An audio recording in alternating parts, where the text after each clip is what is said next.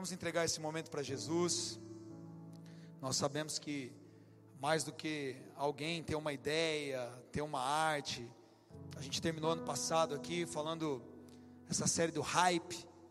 Então, mais do que a gente está em algum hype, está seguindo alguma trend, a gente sabe que o que vai alterar a maneira como nós vivemos é sermos guiados pelo Espírito Santo. Então a gente sabe que o Espírito Santo quer falar algo com a gente nessa noite, em cima daquilo que ele gerou no coração do pastor aqui, pastor Igor, pastora Fernanda, pastores do On Fire. Primeira vez que vocês estão aqui na condição de pastores do On Fire. Quem está feliz com isso também? Ei, glória a Deus.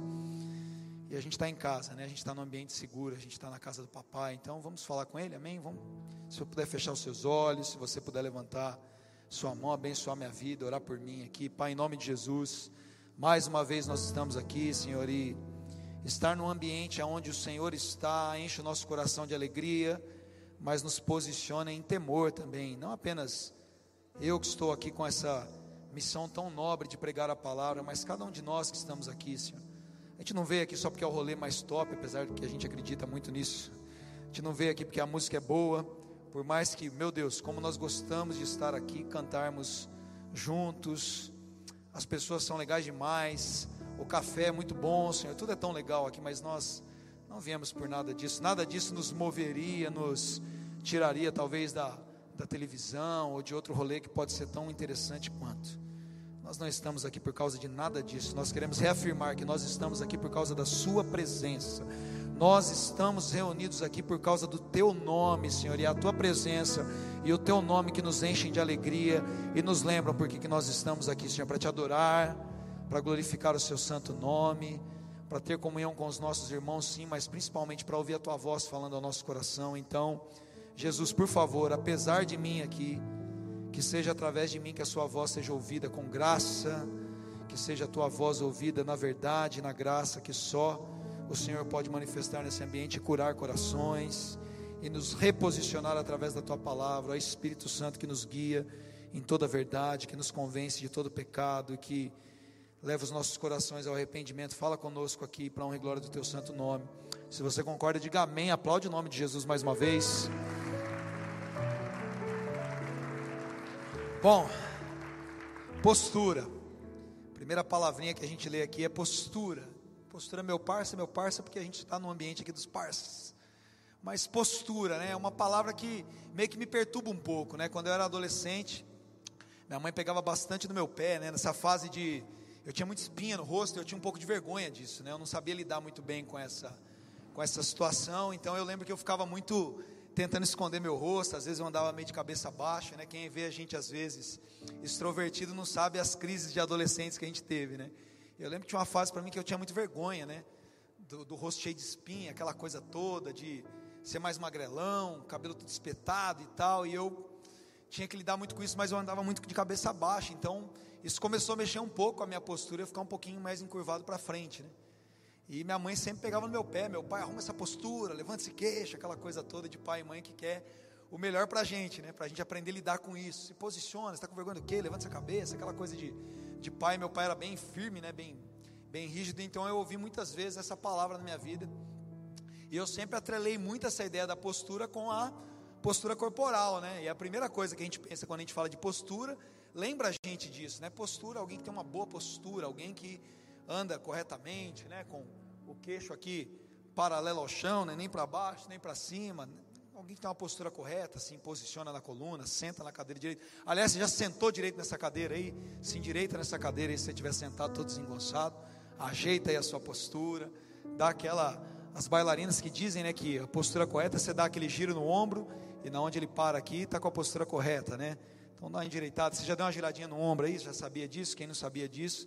Você dá aquela volta no ombro e quando ele parou aqui atrás, você endireitou, estufadinha no peito, murcha a barriga se endireita aí, porque isso vai fazer bem para você. Aliás, né, a, segundo a, a, o, meta, a, o, metabolismo da gente aqui, perdão, não é essa palavra que eu queria falar, é segundo a nossa, tem hora que as palavras fogem, meu Deus.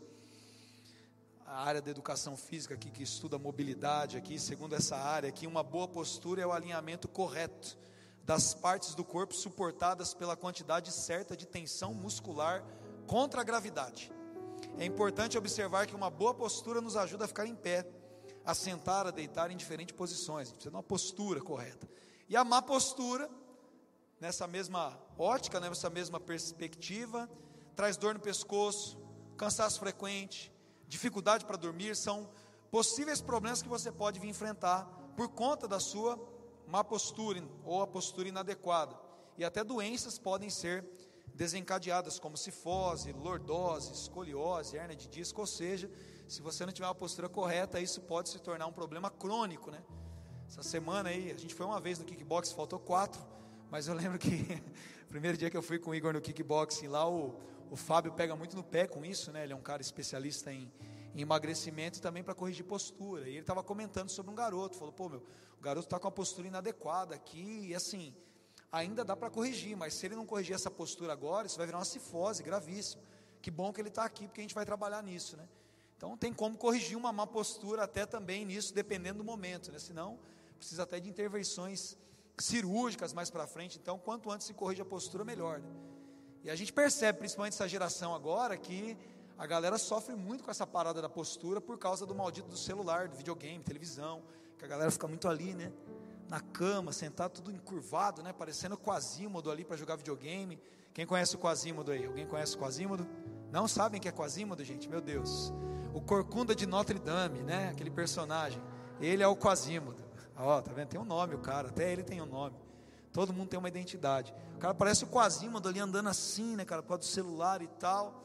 E eu, né, agora vai mudando as fases da vida da gente. Eu tenho um filho adolescente, grandão, é maior que eu, então a pessoa mais alta ela tem mais dificuldade com postura aí com celular e videogame, então toda hora eu fico no pé do meu filho para replicar o que os meus pais faziam para minha saúde, né, para minha saúde lombar aqui. Eu fico, João, direita essa postura e tal. A Laura eu pego no pé também, Laura, arruma essa postura. Teve uma época que eu falei, cansei de ficar chamando a atenção dele, falei: se tiver com a postura errada, eu vou dar um tapão. Que aí eu dou um tapão, vai ficar ardendo as costas, você vai lembrar por mais tempo, eu falo menos vezes. Então eu falei: se eu ver com as costas erradas, passou na minha frente, plau, tapão nas costas, você vai dar aquela endireitada. Aí você me vê de novo, você vai lembrar: meu pai vai me dar um tapão, deixa eu endireitar minha, minha postura. Ajudou um pouquinho essas técnicas meio malucas da gente, assim. Mas o que, que acontece? Onde eu quero chegar aqui? Que quando a gente chama a atenção de alguém que está com uma postura inadequada, na hora a gente lembra. Mas eu percebo até comigo mesmo, que eu tenho ainda um pouco desse negócio de andar às vezes assim, é, a Dani pega no pé, levanta esse peito, arruma esse ombro aí. Você está parecendo mais barrigudinho do que você é normalmente por causa da postura, né? Você fica com a postura inadequada, você fica mais barrigudinho. E o que acontece? Passa um certo tempo, você logo volta para a postura anterior. Você não lembra de ficar com aquilo na cabeça o tempo todo, então daqui a pouco você já está andando igual o Cid da Era do Gelo, assim, né? Com aquela barriguinha assim, olha como muda, gente, a postura, né? Eu não sou marombão, mas você está com a postura correta, você fica de um jeito. Você dá, olha lá, olha que trágico aquilo. Olha, trágico, né? Ó. Muda ou não muda, gente? Olha ali. Olha para o telão ali, passa vergonha um pouquinho, pastor, aqui. Zoado, né? Só que qual que é o problema? Quando a gente tenta mudar essa postura, porque alguém está convencendo a gente a fazer uma alteração estética da nossa postura corporal, logo a gente vai esquecer disso, porque ele é um movimento ali mecânico forçado, mas ele não é algo que se tornou um hábito. Então a gente consegue corrigir aquilo com a chamada de atenção, mas logo você volta para o natural. Daqui a pouco você já está andando assim, você não está lembrando. Eu direitar esse peito, parecer que eu malho um pouquinho mais, né, que eu tomo mais cuidado com a barriguinha e tal. A gente esquece. Por que, que a gente esquece? Porque para que eu tenha essa postura adequada, essa postura correta, de forma natural, todos os hábitos que fazem com que eu adquira uma postura natural correta precisam ser alterados. Eu não consigo alterar a minha postura só porque alguém falou, cara, você está com a postura ruim, direito e ombro. A gente faz isso. Mas para que a gente tenha essa postura permanente, todos os hábitos que mobilizam a minha musculatura, o travesseiro que eu deito, o colchão, se eu faço atividade física ou não, se eu passo muito tempo no computador, se eu passo muito tempo no sofá, Todas essas coisas vão corroborar para que eu tenha uma postura correta. Mas se eu só tento endireitar aqui forçado e ficar lutando contra a gravidade, né? a gravidade é uma desgraça, é a tragédia humana, né? Ela mantém a gente na terra aqui, mas ela faz com que tudo vai para baixo, né? Depois dos 40, então, a gravidade é uma tragédia. Se até o homem ali, se ele não for lá e começar a dar uma malhadinha no glúteo ali, se ele não começar a fazer um abdominal, ele fica todo caidinho. É gravidade, não tem bom de correr. É uma tragédia humana a gravidade, principalmente na gente depois dos 40. E a gente tem que lutar contra ela, porque tudo que está de pezinho, depois de um certo tempo, cai, né? Jogou para cima, cai. A gente nasceu, Deus jogou a gente para cima, depois a gente está só caindo, em queda livre, né? Tudo vai caindo. É uma benção.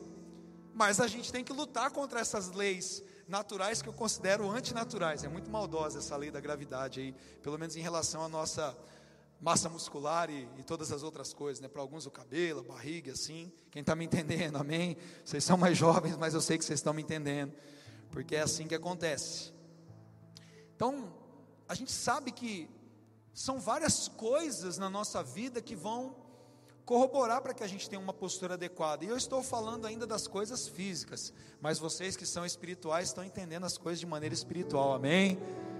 Apóstolo Paulo diz, né? Pô, falei das coisas aqui dessa terra, que vocês têm dificuldade de entender isso. O que, que vai ser quando eu começar a falar das coisas espirituais? Então, tudo que nós falamos aqui, a gente está pouco preocupado com o bumbum caído aqui, a gente está preocupado com a realidade espiritual na qual nós vivemos, amém, irmãos? Paulo chega a dizer para Timóteo que o exercício físico é de pouco proveito, e a gente sabe quanta coisa boa acontece quando você tem uma dieta adequada e uma atividade física ali rotineira.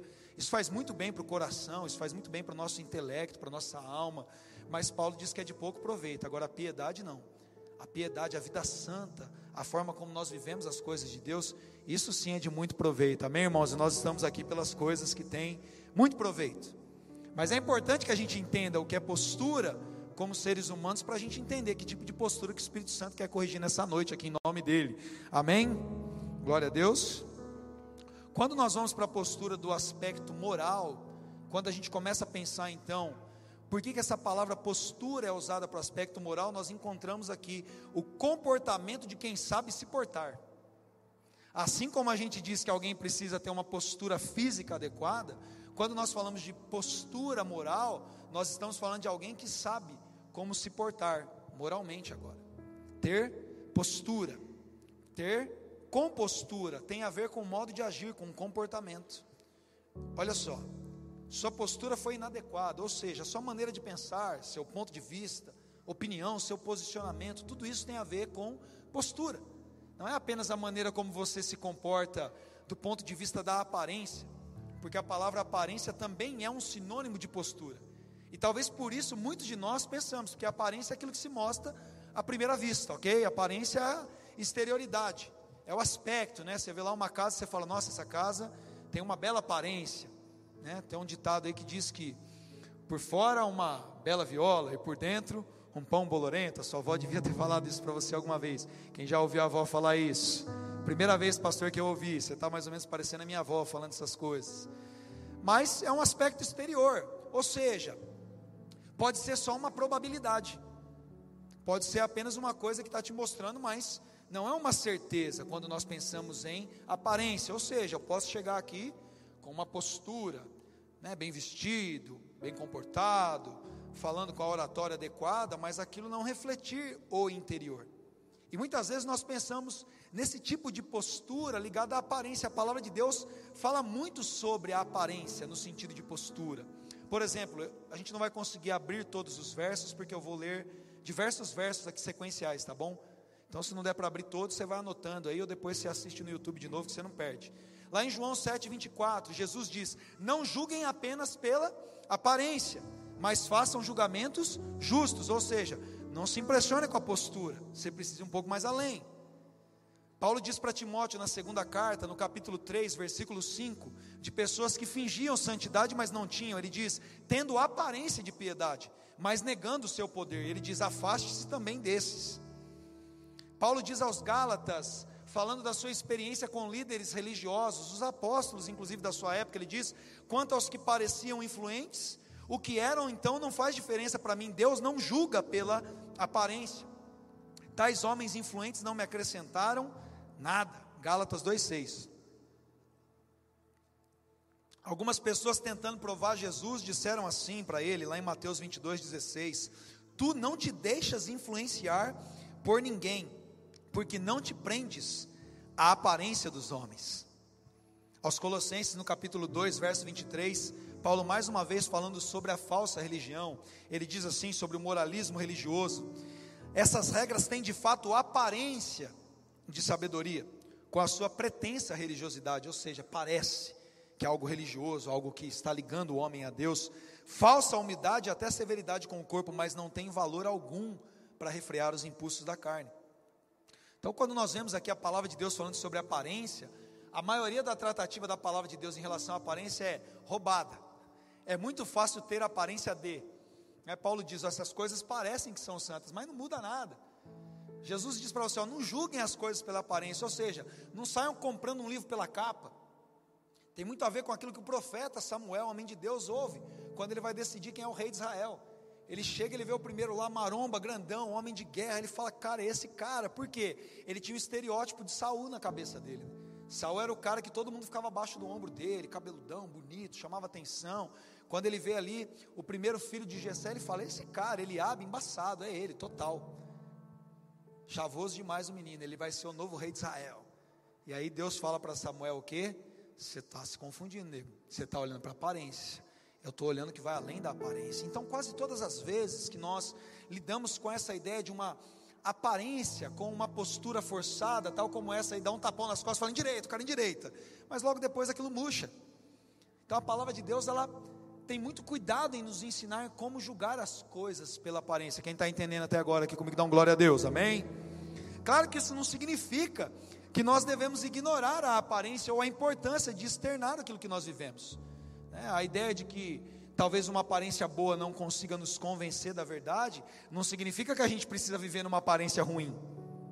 É, a gente não tem uma antítese aqui porque a gente está falando que a aparência pode apenas nos enganar. A palavra de Deus também nos ensina sobre nós mantermos uma aparência correta, né?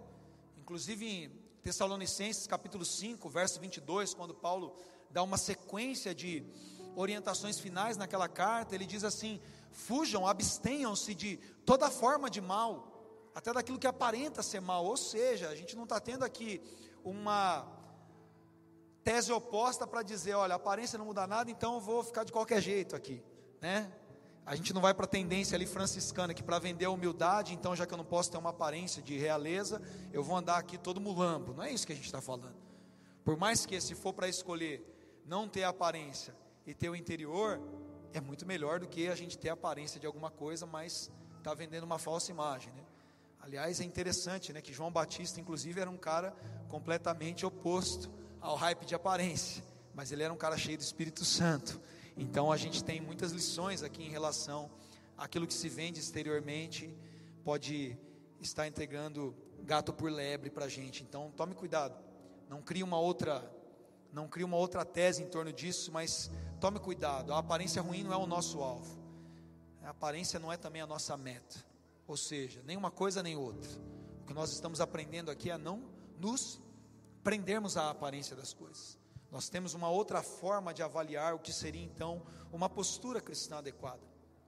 Olha só o que Paulo diz lá em 2 Coríntios 5,12: ele diz: Nós não estamos tentando novamente recomendarmos-nos a vocês, mas nós estamos dando oportunidade de vocês exultarem em nós, para que tenham que responder aos que se vangloriam das aparências e não do que está no coração. Esse é o versículo padrão para a gente entender o que é uma postura cristã. Paulo está ali falando novamente quem ele é. Como alguém que está defendendo o seu apostolado, ele diz: oh, a gente não está tentando se recomendar a vocês, a gente não está tentando impressionar vocês aqui, mas a gente está lembrando da verdade. Porque muitas pessoas acabam se vangloriando da aparência, mas vocês têm que ter uma convicção do que está no coração de vocês. Meu Deus, vamos ler isso de novo. Ele diz: para que vocês tenham o que responder aos que se vangloriam das aparências e não do que está no coração. Ou seja, Paulo está lembrando a realidade de quem ele é e do que essa igreja é em Cristo. Porque muitas pessoas ainda se vangloriam de uma aparência, de uma postura fingida. Mas nós precisamos ter consciência do que está dentro do nosso coração. Jesus combate uma aparência falsa quando ele ensina sobre jejum, por exemplo. Ele diz aos fariseus: vendem também uma aparência de coitadinhos, vendem uma aparência também de santos, nossa, como nós amamos a Deus. E eles fazem isso quando eles estão jejuando, eles ficam ali com cara de triste, tipo assim: nossa, olha, eu estou jejuando, olha como eu estou passando fome, olha como eu estou buscando a Deus. E Jesus repreende isso lá em Mateus 6,16. Ele diz: quando jejuarem, não mostre uma aparência triste como hipócritas.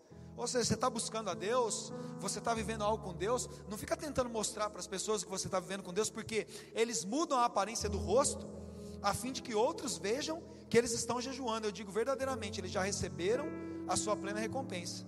Jesus fala: quando você for jejuar, no verso seguinte, ele fala: bota um perfume, veste a sua melhor roupa. Você está morrendo de fome, você está com ódio ali da dor que você está sentindo, mas você vai fingir plenitude ali de certa forma.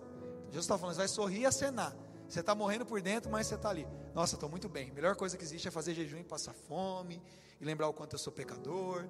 Aleluia, glória a Deus. Você está fingindo? Não. Você está protegendo o seu coração. Você não está querendo exibir a sua dor. Olha, nossa, olha eu aqui. Você está dizendo, não, não. O que importa é o que está acontecendo aqui dentro. Ninguém precisa ver uma aparência aqui e ser convencido pelo que eu estou tentando mostrar. Mas os frutos eles vão se externar no momento. Amém?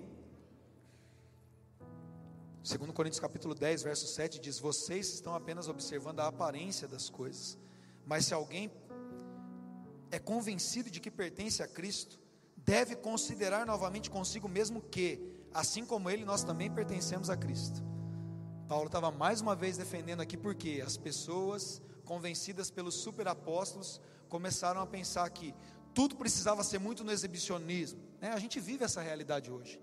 Quantos homens, né, de Deus, né, com a sua oratória, com as suas roupas, com a sua projeção neurolinguística, né, se vendem como os verdadeiros homens de Deus, aí aparecem uns caras chumbrega que nem eu aqui, tatuado, com nevô na cabeça ainda, e a galera fala: não, esse cara não é de Deus. E Paulo está falando, cara, eu vou continuar do jeito que eu sou. E parem de julgar as coisas pela aparência. As coisas de Deus estão muito além daquilo que pode ser visto num terno, estão muito além daquilo que pode ser visto num estilo de canção, estão muito além de um lado e de outro. Gosto de dizer que na minha geração os caras mais religiosos se parecem comigo. São os caras tatuados, são esses caras aqui todo descoladinho, que fica brigando com quem tem ainda um estilo tradicional e fica achando que são mais crentes do que os outros. Meus irmãos, nem um lado nem outro.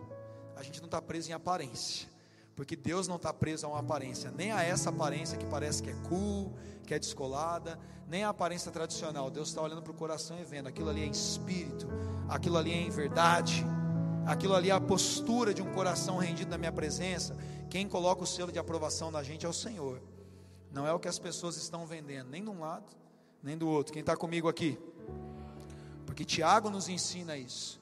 Que quando nós queremos realmente viver a verdade de Deus, nós olhamos para a palavra de Deus como quem olha para um espelho, mas depois lembra o que a palavra de Deus revelou a respeito do nosso coração, porque a palavra de Deus não é um espelho para aparência, a palavra de Deus é um espelho para a alma.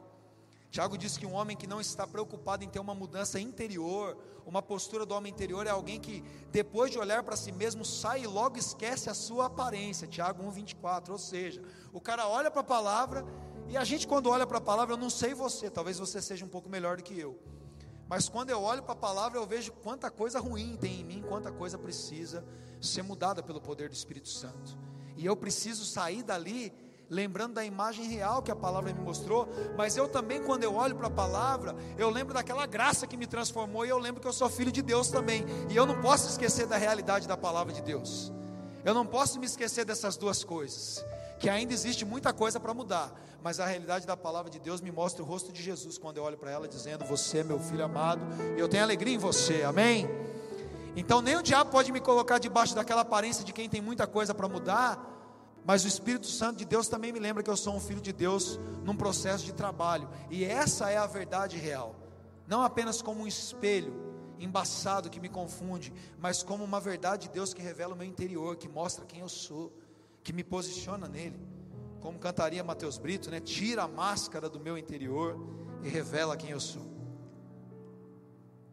É isso que a palavra de Deus está fazendo aqui nessa noite, mostrando para nós o que nós precisamos mudar. Não uma postura que pode ser comprada, ser alterada apenas exteriormente, mas dentro é tudo bagunçado. Jesus não quer fazer isso com você. Jesus não morreu na cruz do Calvário, deixou a sua palavra, o seu Espírito Santo, para você apenas se parecer com o Filho de Deus. Ele fez isso para de fato te tornar um filho de Deus e te dar a postura do filho e transformar você à imagem e semelhança do seu filho amado te mandou comprar ali um xing ling ali, uma coisa falsa que você fala, parece que é, mas quando você vai checar na verdade, só parecia de longe com o barulho dos carros, com a luz do on fire, que você falou, não é original. Chega pertinho, olha ali, não é original. Não, Jesus não morreu na cruz para te dar uma aparência de alguém que foi transformado. Ele morreu por você e por mim para nos transformar a sua imagem e semelhança. até que todos cheguemos à postura, à perfeita varonilidade de Cristo, à estatura de um varão perfeito. Amém? Quem está comigo aqui? Então você entende que o que Jesus quer que você entenda nessa noite é que Ele quer mudar a sua postura interior. E como que isso acontece? Quais são então, pastor, as orientações para que realmente a gente não mude apenas a nossa aparência, para que a gente não apenas viva por aparência? A primeira coisa que a palavra de Deus quer fazer é mudar o desejo no seu coração de agradar a Deus. Primeira coisa que o Espírito Santo quer mudar dentro de você é a maneira como realmente o seu coração tem interesse nisso. Porque se você não tem interesse, você não se sustenta em nada. Quem odeia academia? Que odeia academia? Nossa, pastor, eu odeio academia. Tem gente que odeia. Quem levanta a mão, confessa. Eu também odeio, gente. Eu odeio academia. Mas, convencido da necessidade, eu me vejo forçado a estar lá sempre. Então, eu não adoro academia. Nossa, como eu amo estar aqui, puxar ferro, ficar ali, aquele monte de gente que, né, fica no espelho e tal, aquela coisa toda, aquele ambiente. Eu não gosto daquele ambiente.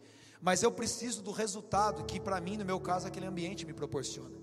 Eu descobri depois de um tempo que eu sou escravo dessa porcaria, porque assim, eu fico uma semana sem eu, começo a dormir mal, começo a ficar com dor nas costas. Fico... Então, assim, eu já entendi. É, minha escravidão é uma bola de ferro no pé chamada academia. Mas eu amo o resultado que aquilo me proporciona. Então, por mais que seja uma tortura psicológica para mim, viver aquela realidade, eu preciso daquilo. Só que presta atenção, o que Jesus quer fazer com você não é colocar uma bola no seu pé ali, uma bola de ferro no seu pé e falar: "Nossa, por mais que você odeie isso, você precisa do resultado". Não, não é isso que o Espírito Santo faz. Ao contrário de muitas coisas que na nossa vida comum a gente precisa fazer, porque a gente almeja apenas o resultado, o peso do resultado daquilo que vai acontecer na sua vida vai fazer com que você se apaixone pelo processo da palavra de Deus. Se apaixone pelo processo, porque o Espírito Santo nos conduz em amor. O Espírito Santo não nos conduz numa obrigação de servi-lo e de amá-lo, mas quando você começa a ter comunhão com Ele, ainda que essa comunhão muitas vezes precise começar pela disciplina, e aqui é o segredo. Na grande maioria dos casos, cada um de nós aqui começa a ter comunhão pela necessidade, pela disciplina. A gente fala, eu preciso ler a Bíblia. Caraca, velho, eu vou dormir 11 e meia da noite, não li a Bíblia hoje, deixa eu ler a Bíblia. Puxa, não acredito, já é 11 horas, não orei ainda, deixa eu orar pela comida. Muitos de nós Começamos por esse processo, mas se você abraça esse processo, você começa a ter comunhão com o Espírito Santo o tempo todo, você começa a se apaixonar por, por, por esse processo, porque o Espírito Santo quer mudar no seu coração, e se você não tem ainda esse desejo hoje, eu profetizo que isso vai começar a acontecer na sua vida nessa noite. Ele quer mudar dentro do seu coração o seu desejo de agradar a Deus.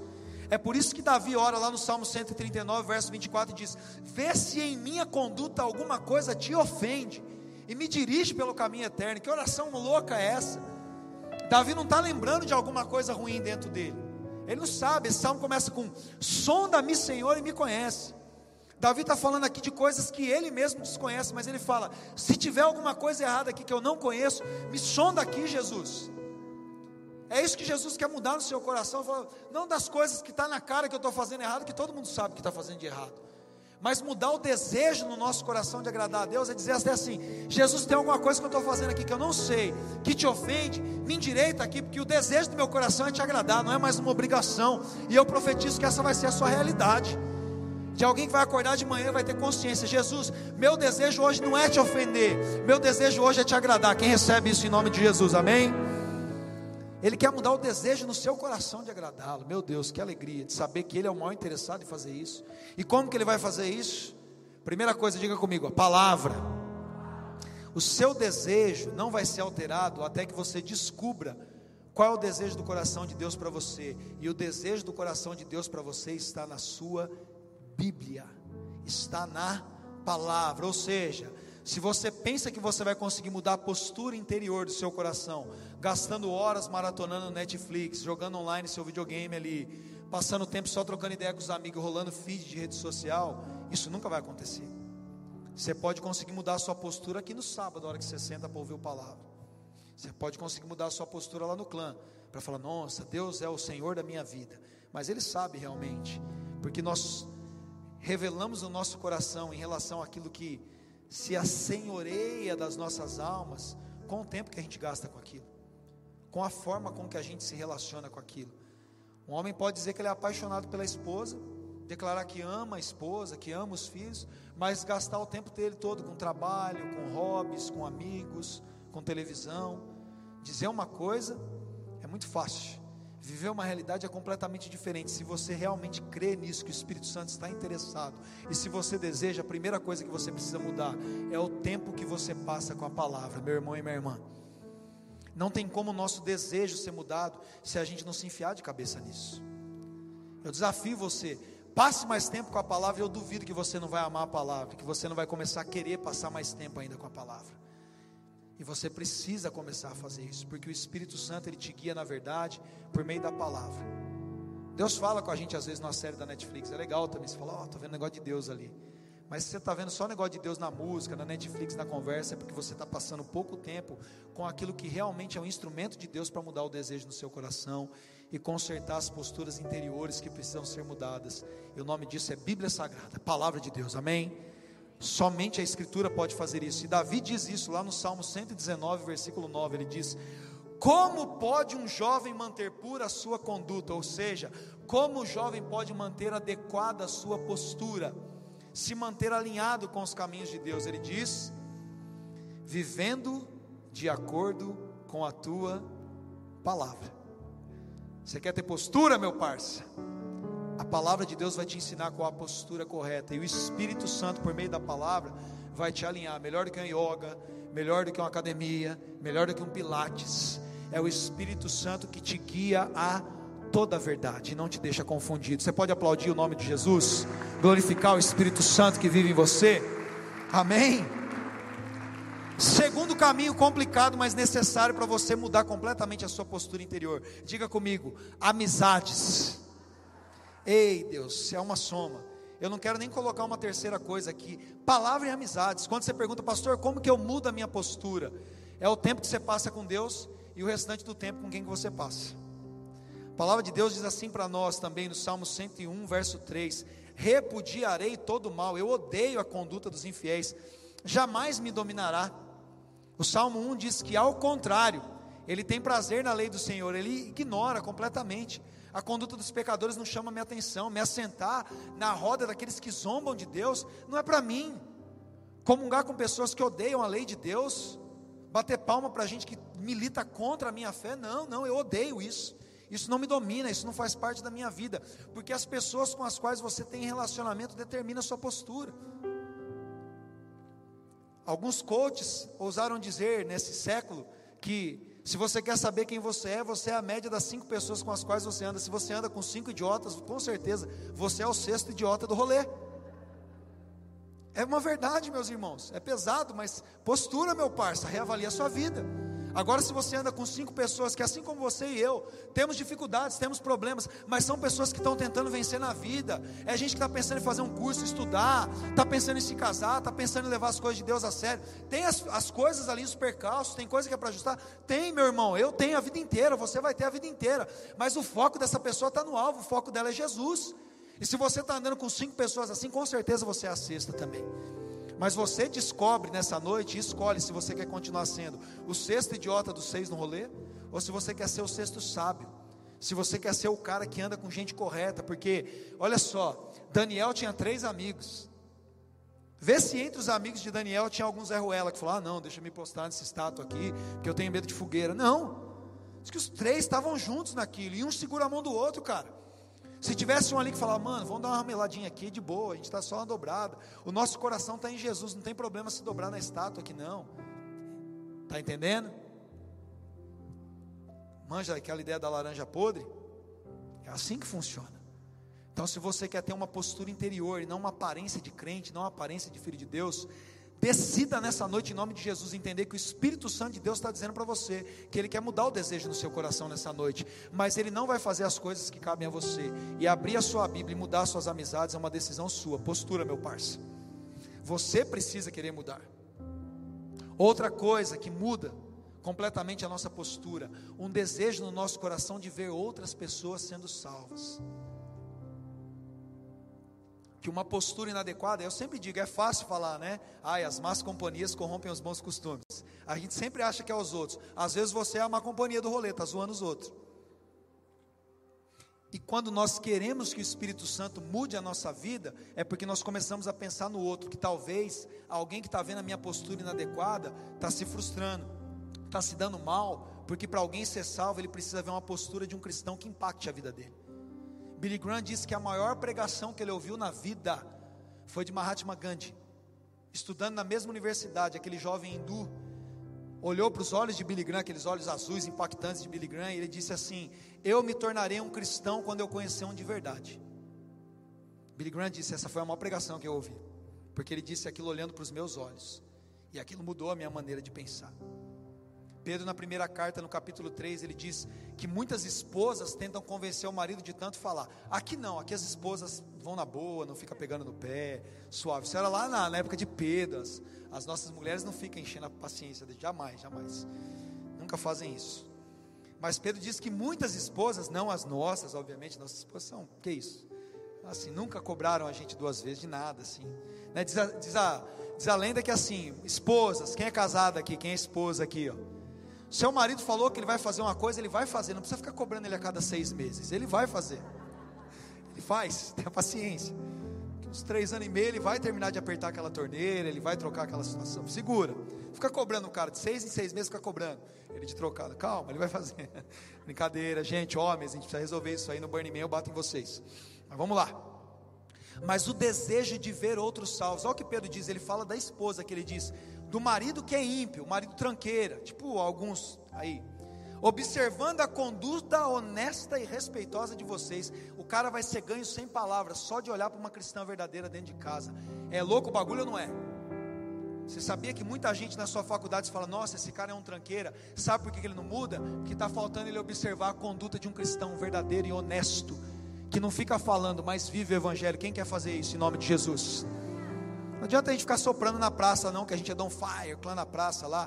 Tem pug lá em Yorkshire que vive melhor que a gente. Não estou falando nem dele ter um pai de pet, eu estou falando da conduta honesta. A gente precisa mudar a nossa postura, meu irmão. Porque quando a gente muda a nossa postura, alguém vai olhar para você e vai falar: Eu quero ser igual a você. E esse é o desejo de Jesus, que as pessoas olhem e falem: Eu quero ser igual a essa menina. Amém? Quem está comigo nisso? Ei, por fim aqui, o desejo de viver debaixo de bênçãos e livre de maldições. A palavra de Deus diz: O Senhor firma os passos de alguém quando a conduta desse o agrada. Quando a pessoa tem uma postura correta diante de Deus, Deus está dizendo: Vou firmar os seus passos. Sabe o que é isso? Você não vai tropeçar, você não vai se dar mal. Se a sua conduta agrada a Deus, Deus está dizendo: Eu vou te abençoar. Os infiéis receberão a retribuição da sua conduta, mas o homem bom será recompensado. Provérbios 14, 14. Ele retribui ao homem conforme o que esse faz e lhe dá o que a sua conduta merece. A palavra de Deus está dizendo para você que quando você permite que o Espírito Santo, pela palavra, mude a sua conduta, você está debaixo de bênção, você está livre de maldição. Nós não queremos uma aparência irreal, irmãos, nós queremos uma postura interior que mude, para a glória de Deus, que Cristo brilhe em nós. Sabe quando Jesus estava no monte, na transfiguração, eu queria chamar a galera do louvor que não fire. A palavra de Deus diz que a aparência de Jesus mudou. Olha só que interessante. Lá em Lucas 9, em Mateus 17, eu acho que é isso, é Lucas está anotado aqui, Lucas 9. Enquanto ele orava, a aparência do seu rosto se transformou, e as suas roupas é, ficaram alvas e resplandecentes como o brilho de um relâmpago, ou seja, a aparência de Jesus mudou, o rosto dele mudou, as roupas dele mudaram, mas isso foi uma consequência de uma comunhão plena, de uma atividade de intimidade com o Espírito Santo. Ou seja, a nossa intimidade com o Espírito Santo muda a nossa aparência, muda as nossas roupas, muda aquilo que é visto exteriormente também. Muda. As pessoas começam a olhar para a gente e ver algo diferente na nossa aparência também. Mas sabia que o mesmo aconteceu com Moisés? Em 2 Coríntios, no capítulo 3, Paulo começa a nos lembrar disso. Ele fala de duas alianças. Uma primeira aliança também fez com que o rosto de Moisés se tornasse resplandecente. Mas qual que é o lance aqui para nós? Moisés percebeu isso, tinha que pôr um véu, porque a galera não conseguiu olhar para ele, tamanha glória que mudou a aparência dele, e tamanha glória nessa noite quer mudar a sua aparência também, amém, em nome de Jesus, para que haja um brilho diferente no seu rosto, no seu olhar, para que você brilhe como uma estrela do céu. O problema é que, com Moisés, olha só o que diz o verso 7 de 2 Coríntios 3: o ministério que trouxe morte, gravado com letras em pedras, veio com tal glória que os israelitas não podiam fixar os olhos na face de Moisés por causa do resplendor do seu rosto, ainda que desvanecente. Porque aquele brilho, num determinado momento, começou a apagar. Só que na hora que o brilho começou a apagar, Moisés, encantado e enganado de certa forma pelo poder que existia na aparência, continuou usando o véu, como se de fato ele ainda estivesse brilhando. Mas isso revelava uma glória que era recebida, mas que tinha data de validade, que tinha um prazo determinado. E essa não é a aliança para a qual nós fomos chamados. Jesus não te chamou para num momento estar tá brilhando para a glória dele e no outro momento ter que usar um véu para fingir que brilha. Paulo vai dizer assim: olha só, abre a Bíblia comigo, lá em 2 Coríntios, agora sim, para a gente encerrar. 2 Coríntios capítulo 3. Meu Deus, isso é tão poderoso. Eu sei que o Espírito Santo vai trazer cura para o seu coração, vai permitir que você entenda qual o propósito e processo de Deus na sua vida. O verso 7 diz: O ministério que trouxe a morte foi gravado com letras em pedras. Mas esse ministério veio com tal glória que os israelitas não podiam fixar os olhos na face de Moisés por causa do resplendor de seu rosto, ainda que desvanecente. Olha o verso 8: Não será o ministério do Espírito ainda muito mais glorioso? Se era glorioso o ministério que trouxe condenação, quanto mais glorioso será o ministério que produz justificação.